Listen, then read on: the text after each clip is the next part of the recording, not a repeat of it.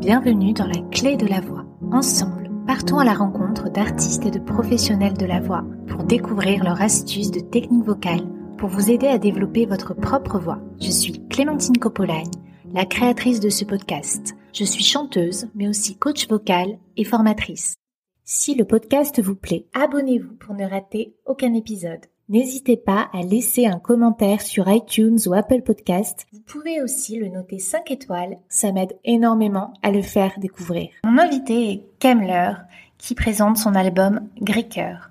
Il nous parle hein, de l'utilisation de la voix dans le rap, l'émotion, la recherche de l'authenticité, que ce soit dans ses textes, dans son interprétation ou dans son rapport au public. Je vous laisse découvrir ma conversation avec Kemler. Salut Kemler. Ben, salut, merci de me recevoir. Merci d'être venu. Tu vas avoir beaucoup de choses à nous apprendre puisque c'est la première fois qu'on a sur le podcast un rappeur. Ben, c'est cool que ce soit moi, je suis content. Euh, je vais essayer, je, suis pas sûr d'être le mieux placé, mais moins mieux placé que toi, je pense. Un de tes titres s'appelle Je suis pas chanteur. Quel rapport entretiens-tu avec ta voix? Eu un rapport pudique pendant des années avec ma voix parce que euh, pour les rappeurs, chanter c'était un peu synonyme de se travestir. Et euh, en grandissant et en devenant adulte, je me suis rendu compte que c'était un peu con de penser ça. Et du coup, j'ai voulu travailler ma voix euh, un peu en mode autodidacte parce que j'avais pas, on va dire, les connaissances nécessaires pour faire évoluer ma voix et j'avais pas non plus les finances nécessaires pour me payer des cours de chant. Donc j'ai essayé de travailler, travailler tout seul, que ce soit des tutos, essayer d'avoir moins honte aussi de ma voix. En me disant que je pouvais utiliser l'autotune parce qu'on va dire qu'aujourd'hui c'est quelque chose qui fait débat mais je trouve que c'est un instrument comme un autre. Il faut savoir l'utiliser l'utiliser de manière différente. On le voit parce que il y a des artistes qui ne font que ça, d'autres qui utilisent pour un petit peu euh, retoucher la voix, etc. Moi, je suis un peu entre les deux. Des fois, je peux avoir des titres où je vais être euh, autotune, des fois pas du tout. Et euh, ouais, j'essaye de travailler ma voix au maximum. C'est compliqué et j'envisage même de, prendre des cours de chant parce que j'ai envie de passer un cap et je sens que qu'au niveau du souffle, pas top. J'avais pris des cours de chant à un moment. J'ai des vrais problèmes de concentration déjà en général dans la vie de tous les jours. C'est compliqué pour moi d'apprendre les choses seul. Il faut qu'il y ait quelqu'un derrière moi qui me, me lâche pas. Et le seul truc où, vraiment j'ai besoin de personne pour me pousser, c'est le rap et c'est l'écriture. Et quand tu dis des tutos, qu'est-ce que tu as fait sur ces tutos? Je regardais des tutos, je me mettais des tutos YouTube, euh, je regardais des tutos de voix et j'essayais de, de, reproduire ce que je voyais. Tu te souviens des exercices euh, Ouais, ça devait être des exercices de... Je connais pas les noms, mais en gros, euh, peut-être de montée de gamme, c'est ça qu'on dit. Et euh, ouais, je me trouvais un peu ridicule. C'est très ridicule. Les cours de chant, c'est très ridicule. Et en fait, quand t'es seul et que t'es face à ton miroir et qu'en même temps t'as l'ordi à côté, tu te trouves ridicule, très vite ridicule. Donc j'avais du mal à, à faire ça. Et puis, euh, et puis j'avais des potes. Moi, je vivais pas encore vraiment de la musique. Donc quand les potes me voyaient faire ça, se moquer. Se moquer, tu vois. Ouais, après, ensuite, j'ai fait les cours, mais euh, j'avais une prof euh, qui était vraiment une bonne prof, mais c'est moi, j'ai vraiment des problèmes de, de, concentration. Alors moi, j'ai quelques élèves qui ont des problèmes de concentration, donc euh, pallier à ça, j'ai trouvé des, des, petites astuces, c'est-à-dire que pour sortir la voix, on va travailler en jouant fléchette. C'est peut-être ça qui. Ou on fait avec certaines personnes, il vaut mieux être dans le jeu et faire des cours plus courts parce que sinon, ils n'ont pas assez de concentration. Ouais, j'arrive pas à être, déjà à être sérieux un long moment. Même en chantant. Euh, ouais franchement, je te jure. Et puis même euh, sur scène, euh, entre morceaux, je me retrouve à faire des vannes et tout parce que rester sérieux tout le long, j'ai jamais. Sur scène, c'est super. Ouais, sur scène, c'est cool. Ça te permet de parler avec les gens. Et puis même, je peux sortir un morceau archi triste et me retrouver à faire une story où je vanne euh, pendant une heure. Et...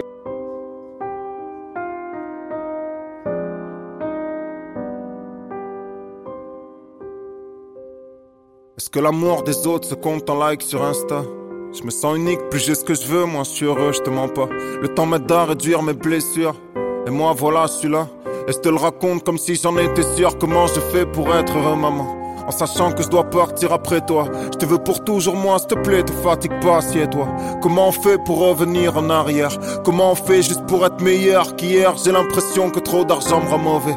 Que c'est de ma faute si tes veines virent mauvais. Tu m'aimeras plus si je faisais tout rénover. Je sais même pas ce que je raconte en vrai, je bois puis j'écris seul. Je sais pas vraiment ce qu'il y a en moi, comme dans un capricène, je suis pas capable de tout faire seul. En fait, je fais semblant, je passe ma vie à improviser. J'ai toujours fait semblant, mais je rends fier qui Tu sais, je dors pas plus apaisé. Je rien qu'un effet miroir comme bonus MPG. Je sors mieux habillé, j'ai peur qu'on me reconnaisse, prévois à l'avance, traite de connard le moindre que mes Qui me répète que j'ai de la chance, je refais les mêmes speeches dans toutes mes ITV J'ai l'impression que je vis en boucle ma vie comme journal télé Je suis pas un fils de bourgeois, je suis pas un fils de pauvre non plus. Je suis pas un fils de pute, je suis encore moins un fils de vendu. J'ai trop de vie, c'est tendu, j'aime trop l'argent, j'aime trop les femmes. Je sais que Dieu me jugera, soit par le feu, soit par les flammes Je peux pas être meilleur. Et ça te fera du mal Mais si on te raconte des trucs sur moi. Mais crois pas maman, mais crois pas Je peux pas être meilleur. Mais ça te fera du mal quand t'écouteras. Mais si on te raconte des trucs sur moi Mais crois pas maman, mais crois pas. La musique était un peu une thérapie pour toi, on l'entend complètement dans tes textes. Est-ce que ça passe aussi par la voix?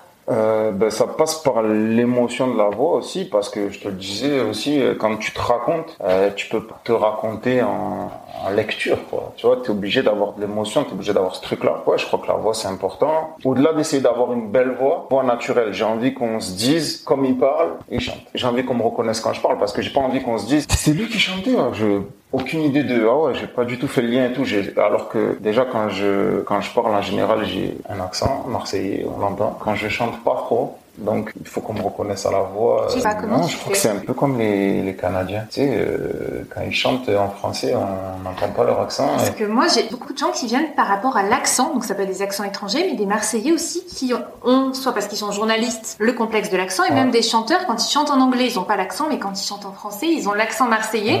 Et quand ils font des scènes à Paris, ils se prennent des réflexions. Alors dans le site, ils le gardent, mais ici, ils me demandent de le travailler pour l'enlever. Quand je chante, c'est vraiment, ouais, comme les, je te jure, comme les Canadiens. J'ai pas de, j'ai pas d'accent quand je chante, mais par contre, dès que je parle, ouais. On m'a fait la réflexion en sortant de scène. J'avais fait, euh, bah, c'est le dernier concert que j'ai fait, c'était à La Cigale. Euh, j'ai un son avec euh, Marie-Flore.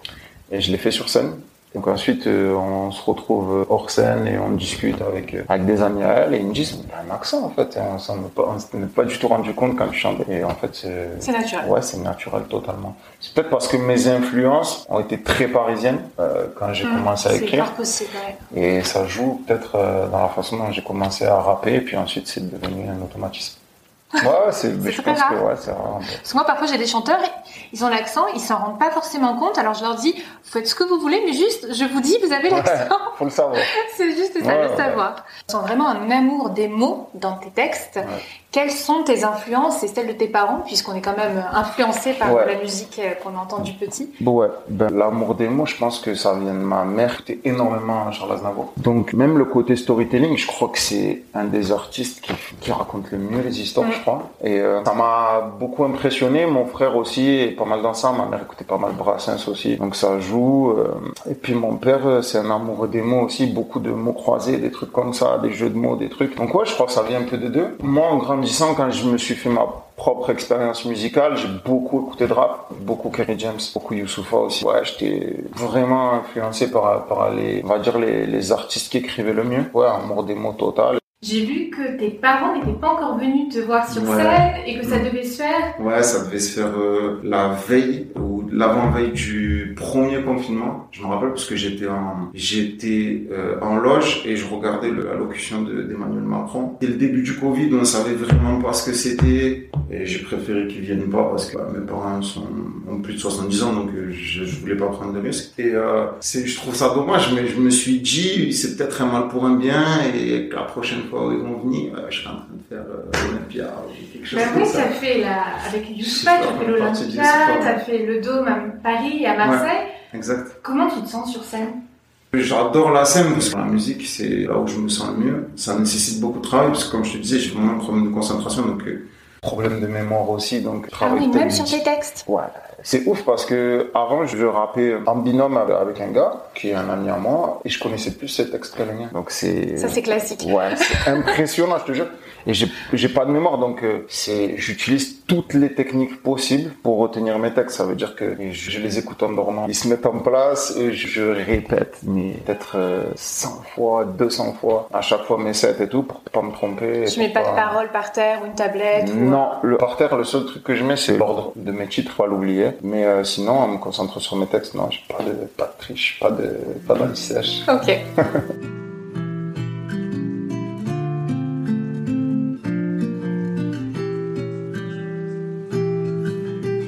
Tu sais que sans toi, je perds mon temps, ça me saoule de me confiner seul. Comme si j'en prenais pour 20 ans, plaider par Perry Mason. Parfois, je fais des lives Insta pour que tu me regardes un peu. En vrai, je le vis comme un stage, mais toi, tu le vis comme un jeu. Je voudrais qu'on croise même plus les autres, tu leur trouves pas d'intérêt. Je regarde plus de séries sur Netflix, je zappe un peu la télé. Quand est-ce que tu m'envoies des nudes, tu peur de crever solo? Je peux pas te décrocher la lune avant que tu me follow. Je veux plus te décrocher hôtel, ça me casse les couilles qu'on s'appelle. On s'échangerait pas mieux nos salives que nos numéros de Fontel, mais on peut plus se toucher. Ont dit reste chez vous. Je voudrais seulement avoir ta tête poser sur mes genoux. Je pourrais tuer le temps faire l'amour Et du sème au balcon. Vivre sans les gens qu'on aime c'est l'enfer. Confinez-moi avec elle. Je pourrais tuer le temps à faire l'amour seul. Et fumer du sème au balcon. Vivre sans les gens qu'on aime c'est l'enfer Confinez-moi avec elle j'ai peur de devenir fou, j'ai peur de devenir cinglé. Je m'en tape du télétravail, rien à foutre de finir semblé. Je suis bloqué vite seul, comme si j'étais le dernier humain. Si je faisais du sport au lieu de bouffer, je ferais déjà des pompes à une main. J'essaie de rapprocher nos cœurs par internet et les réseaux. Mais si la terre veut plus de nous, je pourrais nous construire un vaisseau. Même les embrouilles, ça me manque. En conflit avec moi-même, j'essaie de faire sourire la France tout seul chez moi. Depuis Marseille, j'ai pas peur de tomber malade. J'ai dix mille fois plus peur pour toi si je finis à plus 10 kilos. C'est mon cœur qui en surpoids, quand est-ce que l'on pourra se voir? Ils ont dit restez chez vous, je voudrais seulement avoir ta tête déposée sur mes genoux. Je pourrais tuer le temps à faire l'amour seul et fumer du sème au balcon. Vivre sans les gens qu'on aime, c'est l'enfer. Confinez-moi avec elle. Je pourrais tuer le temps à faire l'amour seul et fumer du sème au balcon. Vivre sans les gens qu'on aime, c'est l'enfer confinez-moi avec elle. Je pourrais tuer le temps, faire l'amour seul? Fumer du seum au balcon, vivre sans les gens qu'on aime, c'est l'enfer. Confinez-moi avec lui, je pourrais tuer le temps, faire l'amour seul. Fumer du seum au balcon, vivre sans les gens qu'on aime, c'est l'enfer. Confinez-moi avec lui. C'est un album euh, évolutif. Je trouve ça super de faire durer euh, l'album dans le temps. Est-ce que tu veux bien nous en parler? Ça s'est décidé au fur et à mesure de la situation un peu sanitaire. Déjà, je m'étais mis en tête, quand j'avais sorti mon premier album Rose, je m'étais rendu compte que les gens, une fois que tu as sorti ton album, étant donné qu'ils consomment la musique 100 fois plus vite qu'avant, au bout d'une semaine, deux semaines, on me disait alors c'est quand le prochain album et tout, alors que moi j'étais encore dans ma promo, dans ma gamberge du premier album, est-ce que ça va marcher, etc. Et je me suis dit les gens se lassent très vite, faire durer le plaisir, ça pouvait être une bonne idée. Je m'étais mis ça en tête, je l'avais mis de côté, j'avais pas forcément repensé. Et avec les conditions sanitaires euh, qu'on connaît tous, je m'étais dit, euh, ce serait bien de faire une préédition, édition, réédition. Comme ça, on verra quand est-ce qu'on pourra partir en tournée et se baser par rapport à ça. Et euh, en sortant la première partie, rendu compte aussi que ça m'a permis euh, de savoir les morceaux qui marchaient le mieux, ce que les gens attendaient de moi ou pas du tout. Et je me suis basé en gros sur ça pour faire la deuxième partie et ensuite sur ça pour faire la troisième partie. Donc je m'étais dit, je fais un album et je le, donne en trois fois, mais au final, en sortant la première partie, j'ai voulu faire d'autres titres qui collaient plus avec euh, ce que je vivais sur le moment et ainsi de suite. En fait, chaque partie détermine en gros, euh, ça va rassembler toute mon année euh, et tout ce que j'ai vécu ces derniers temps. Ouais, c'est un album photo. C'est franchement, c'est complètement ça. C'est un album photo. Je le garderai pour une prochaine. Alors, tu disais que tu manquais un petit peu de souffle. Ouais. Qu'est-ce que tu as fait? Parce que souvent, j'ai des, j'ai des élèves chanteurs qui aimeraient bien rapper, qui me disent, je me demande si les rappeurs, eux aussi, travaillent leur souffle. Alors, grande question. Ben, moi, j'ai des problèmes de soudure, je suis asthmatique. Donc, euh, j'ai une façon de respirer. Euh, un peu sonore. Ouais. ouais moi aussi. donc, euh, moi, déjà, j'ai beaucoup, beaucoup de sifflantes sur mes titres. Mon ingénieur son, il se casse la tête sur ça parce que c'est impressionnant. Et ouais, j'ai appris à respirer vraiment avec des exercices de bah, bateau. En fait, je faisais mon cardio et en même temps, je rappais, quoi. Cardio, vélo et. Tu rappais dessus. Et je rappais en même temps. Donc, ça m'a permis d'avoir plus de possibilités euh, au niveau du souffle. Et ouais, pas facile. Franchement, pas facile. Euh, je crois que j'ai même besoin encore d'exercice. Est-ce que tu t'entraînais, par exemple, à lire tes textes le plus longtemps possible sans respirer ou euh? Non, même pas. Franchement, je t'ai dit, hein, je faisais des trucs. C'est vraiment des trucs du bricolage. Mais c'est bien. Donc ouais, cardio euh, footing, euh, vélo d'apport en mode ouais, je rappais, je rappais. Et euh, au final, déjà, ça m'a permis d'avoir un bon cardio sur scène et d'arriver à, à trouver la bonne respiration. Après, aujourd'hui, quand j'écris, je me base aussi par rapport à ma respiration, donc euh, j'essaye de trouver le bon tempo, Ouais, tu les bons trucs. sur-mesure. Ouais, j'essaye de, de faire du sur-mesure, etc. Et, euh, et ouais, on va dire que avec du bricolage, j'arrive à m'en sortir. Trop bien. Mais c'est excellent hein, de faire avec ce qu'on a ou de chercher aussi d'autres façons de faire. hein. C'est tellement important. Le souffle, d'ailleurs, j'ai mis en ligne des exercices gratuits que j'ai créés à télécharger. Je mettrai le lien dans le déroulé. Et je propose aussi un kit de souffle qu'on peut acheter sur mon site internet. Je t'en donnerai un en partant. C'était le moment pub.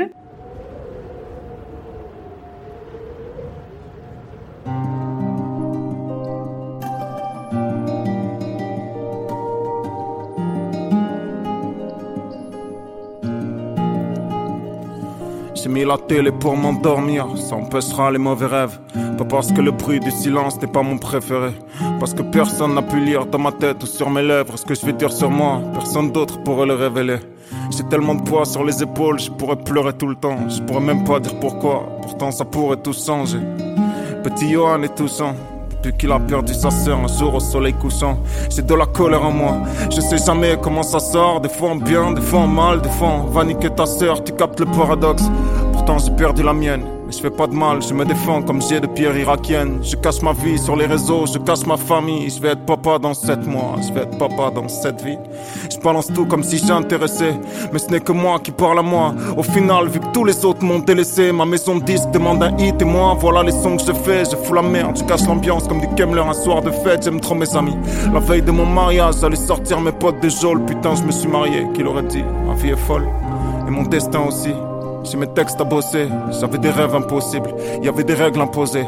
J'étais qu'un jeune imbécile, aujourd'hui je suis adulte et con, mais responsable depuis que des gamins m'appellent tonton. J'ai peur que ma vie soit qu'un rêve, que je ne sache plus écrire, que je ne touche plus les gens, que je n'ai plus rien à dire. J'ai peur de la mort, mais pas de la mienne.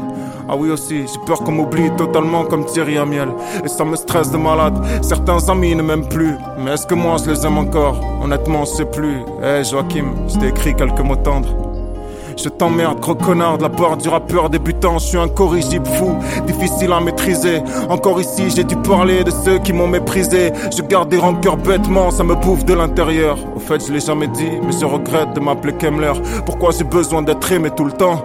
Pourquoi je n'en fais qu'à ma tête? Pourquoi je me trouve moins bon que les autres en m'écoutant? Des fois, je me trouve dégoûtant. Je fais quelques pompes pour avoir bonne conscience. J'ai des complexes comme tout le monde et j'ai même moins qu'on pense. J'ai que ma musique compense. Mon gros nez, ma sale gueule, du coup je me plains un peu, je m'en touche les couilles comme Michael. J'ai 30 ans, je me fais toujours pointer en boîte de nuit. Je ne suis qu'à demi connu, je veux la carrière de Johnny. Je préfère crever comme Kobe que finir seul et voir tout le monde partir. Pas grand chose d'autre à vivre ou à dire, mais plein de choses à apprendre. Ma gosse à attendre, le boss à atteindre comme une fin de niveau dans un jeu vidéo. J'ai plein de messes à relire, tellement peu religieuse la vie que j'ai menée. Pour le paradis, je dois être au niveau zéro. J'ai tout changé dans ma vie, je n'aime qu'une seule fille, mais j'ai manqué de finesse pour lui dire que j'étais pas le dernier des blaireaux. J'ai tout raté à peu près, mal gardé les secrets, les amitiés se mais ne tiennent pas avec les demi-frérots. J'ai souvent fait des choix cons, pris le mauvais wagon, demandé pardon juste par message, puis effacé le numéro. Manqué d'amour au final, puis m'en suis pris au final. Dans leur cœur, les réparer pour les briser à nouveau. Raconter toute mon histoire, me suis pris pour une star. Cité pour voir si ce que je vivais susciterait les bravos. Je crois que j'ai peur d'avoir raté ma vie. Me tromper dans mes choix, de pas bien m'occuper de ma fille, de mes constants changements d'avis, de mon début de carrière de mes mauvais chiffres sur YouTube, de recevoir 100 fois moins d'offres que les rappeurs que je trouve moins bons que moi. Je m'en fous d'être prétentieux. Enfin non, je m'en fous pas. La tristesse se lit dans mes yeux. J'ai tout ce qu'il faut pour être heureux, mais je crois que ça ne me suffit pas. Et dans la vie de Johanna comme l'air ne survit pas.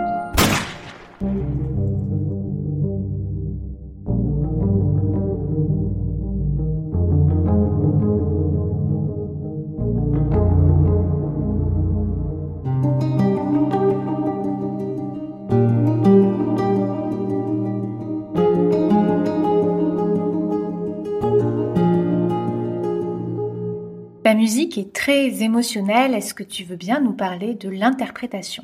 Moi, vraiment, je pense que c'est ça qui, qui sauve un peu ma voix. Ça veut dire que moi, je suis vraiment à la limite de la justesse, entre la justesse et la fausseté. Euh, et ça dérange personne parce que, en, termes d'intention, dans l'émotion, j'arrive à faire, j'ai les bonnes nuances, j'arrive à faire ressentir ce que je veux, ce que je veux faire ressentir. Et, et quand je le fais, des fois, on s'en fout de la, d'une mini fausseté ou quoi, on s'en fout. Ça va marcher, ça va rentrer parce que on se dit on s'en fout ce qu'il m'a raconté et j'avais pas besoin qu'il le chante totalement juste. Par contre, pour des artistes par exemple comme les filles, une mini ça va s'entendre parce que elles sont, je t'ai dit, c'est vraiment l'élite du conservatoire, c'est le truc où on a besoin qu'elles chantent juste et qu'elles chantent et que ce soit beau. C'est pour ça que je te disais, j'essaye de travailler un peu. Faudrait que j'arrive à travailler aussi ma voix pour que je passe un cap à ce niveau-là où j'arrive à, avoir ce truc où en plus d'avoir l'émotion, j'arrive à chanter euh, parfaitement euh, sur tous mes titres. Mais je travaille pour ça sur le prochain album, j'espère que ce sera ok. Tu faisais référence aux filles, donc les LJ, qui étaient les précédentes invitées du podcast, et à l'enseignement au conservatoire. Lorsque j'y étais, il y avait le chef de chœur de l'Opéra de Marseille qui nous faisait travailler une fois par semaine, et il nous répétait que l'outil essentiel du chanteur, c'était un crayon pour pouvoir annoter les partitions, et c'est quelque chose qui est resté, même si je ne chante plus du tout de classique, j'ai pris l'habitude d'annoter mes chansons et de gommer au fur et à mesure pour écrire d'autres choses euh, lorsque je répète. Et je le fais aussi hein, pour mes coachés euh, en cours de chant. Je trouve que d'écrire, ça aide à anticiper. Est-ce que c'est quelque chose que tu fais? Pas des notes euh, d'intention, jamais, jamais, jamais. Le seul truc que je fais, c'est des fois pour pas oublier si si j'utilise, on va dire, je sais pas comment expliquer ça, mais des fois je vais avoir un mot qui arrive dans le temps d'avant, qui finit dans le temps d'avant, qui ça je me le note ça veut dire que je vais mettre une petite parenthèse avec du vide dedans parce que je sais qu'il faut redémarrer un peu plus tard. C'est juste pour pas oublier et pour pas perdre ce truc-là. Mais sinon, euh, non, aucune note d'intention, euh, jamais. De toute façon, étant donné que j'écris un peu ce que je vis, je vais souvent avoir l'intention juste parce que je sais ce que je veux raconter. Mm, mm, mm. Donc sur ça, ça va. Est-ce que tu veux bien nous raconter comment tu as commencé à rapper? J'ai commencé à rapper dans les ateliers d'écriture. Euh, J'étais fan de rap. Euh, J'avais beaucoup de facilité en français, mais je faisais pas du tout le lien euh, entre les deux. J'adorais les cours de musique aussi, euh, pareil, c'était à 12-13 ans et c'est mieux de vanner la prof de musique que de faire des cours de musique. Donc j'étais dans ça, tu vois, mais, euh, mais au final, j'adorais les cours de musique, j'adorais le français. Et en fait, entre midi et deux, il y a, y a un gars qui s'appelle Byron qui vient dans la cour de récréation et qui nous propose un atelier d'écriture hip-hop. En vrai, on n'était pas hyper chaud, mais on s'est dit, bon, on n'a rien à faire entre midi et deux. Et moi, dès le premier cours, c'est devenu addictif. C'était une époque, c'était, les clashs étaient très présents. Il y avait Mile qui venait de sortir. Oui, c'était les bords au cinéma. Donc, ouais, on était vraiment dans ça. Donc, ça faisait des clashs dans la cour et machin. Et puis ça attirait l'attention des filles aussi. Donc nous, on kiffait ça. Au final, moi, c'est vraiment devenu une addiction. Et en grandissant, je trouvais pas de métier qui me plaisait. Pas du tout de métier qui Et t'avais pas envisagé que rappeur, ça pouvait être ton métier euh? Ben en vrai, j'ai mon rêve secret, entre guillemets, mais je me disais, oh, et puis je faisais une musique qui plaisait, enfin, qui marchait pas jusqu'à il n'y a pas très longtemps. Donc euh, je me disais que c'était impossible et que allier les deux, moi pour moi le, le rap et la musique c'était synonyme de dépense et jamais de revenu. Dire que tu dépenses pour tout les studios, les clips, les prods, tout est sujet à dépenses. Et puis euh, il y a un truc euh, que où je me suis fait la réflexion il n'y a pas très longtemps, c'est que on prend n'importe quel DJ, euh, même DJ ne marche pas du tout, qui fait une musique vraiment pas top, etc. Si on l'appelle pour une soirée, il va, on va dire 98 fois sur 100 prendre un billet de 50 euros ou quelque chose. Les rappeurs, non. En fait, il y a, il y avait plein de scènes, on ne donnait jamais de thunes, t'étais jamais payé. Et en fait, c'était même pas aux entrées? Non, rien du tout. Ça veut dire que il y avait même Donc des concerts. Des alors. Non, il y avait même des concerts où les entrées étaient payantes, mais où les artistes ne touchaient pas d'argent. Mais c'est tout le temps ça. Et dans le rap, on, s'est tellement mis ça en tête que les premières fois, on nous a dit ah, on vous donnerait un petit quelque chose et tout. Mais on disait non, non, c'est pour, pour l'amour de la musique et tout. Mais en vrai, c'est un métier et si nous, on se valorise même pas, hmm. les gens vont pas nous valoriser. Et dans le rap, c'est comme ça. Dans plein de trucs et je m'en suis rendu compte euh, en me professionnalisant. Ouais, tu n'avais pas en plus de modèles proches de toi qui avaient réussi. Ouais, c'est ça. Bah ouais, nous on était tous en mode ouais, on fait ça, c'est bon. Mais au final, c'est des heures de travail, c'est pas juste une heure sur scène, une heure sur scène, ça représente ça. beaucoup d'heures mm. de travail, beaucoup d'heures de répétition, des, de l'écriture, et on se rend même pas compte. On s'en rend même pas compte, et au jour où on se rend compte, et où les gens nous disent bon, bah vas-y, euh, euh, viens écris-moi ça et tout. ouais, mais c'est mon métier, tu vois, ça, ça nécessite quand même de l'argent et c'est pas parce que tu vas être payé que c'est pas forcément une passion, tu vois. Ouais, que, je pense qu'il faut éveiller les consciences dans le rap pour que les gens comprennent que ce qu'ils font, ça nécessite quand même euh, mm. un dû. Ça se retrouve aussi dans d'autres styles, euh, bah, dans la musique vivante euh, en général.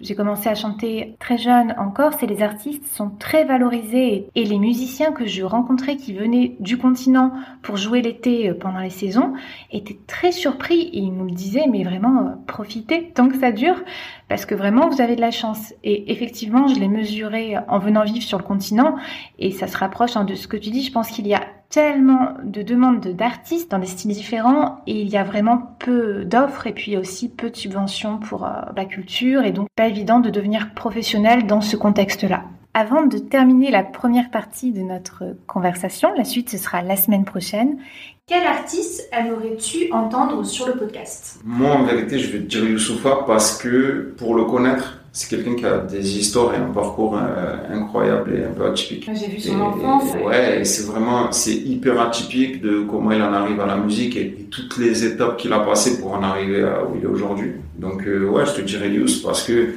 puis aussi parce que c'est un ami et que vraiment c'est un super mec. D'accord. Bon, bah, j'ai essayé. Pas de soucis. Retrouvez Kemler la semaine prochaine pour la suite de notre conversation et on se quitte en musique avec l'un des morceaux de son album Greeker. La clé de la voix, c'est fini pour aujourd'hui. Je vous dis à la semaine prochaine. N'hésitez pas à recommander le podcast à vos proches, à mettre une évaluation 5 étoiles et un petit commentaire sur la plateforme d'écoute pour le soutenir. D'ailleurs, je tirerai au sort l'un d'entre vous qui aura fait cela il gagnera une analyse personnalisée sur sa voix d'après un enregistrement audio ou vidéo ou bien mon kit de souffle que j'ai créé pour mes élèves. Pour aller plus loin, rendez-vous sur la clé de la voix.com. Je vous dis à mercredi prochain. Merci d'avoir écouté jusqu'au bout. Pour retrouver les liens mentionnés, c'est sur la description. N'hésitez pas à nous taguer, que ce soit sur Instagram ou sur votre réseau social préféré.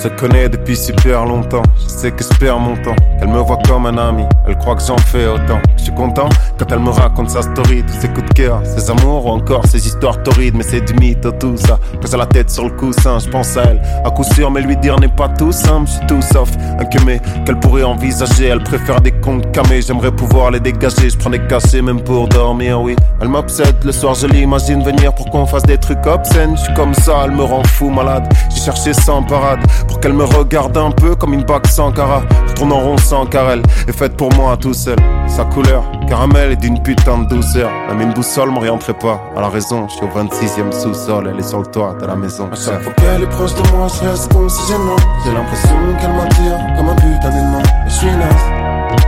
Quand elle me regarde, je suis naze. À chaque fois qu'elle est proche de moi, je reste comme si J'ai l'impression qu'elle m'attire comme un putain d'aimant. Je suis naze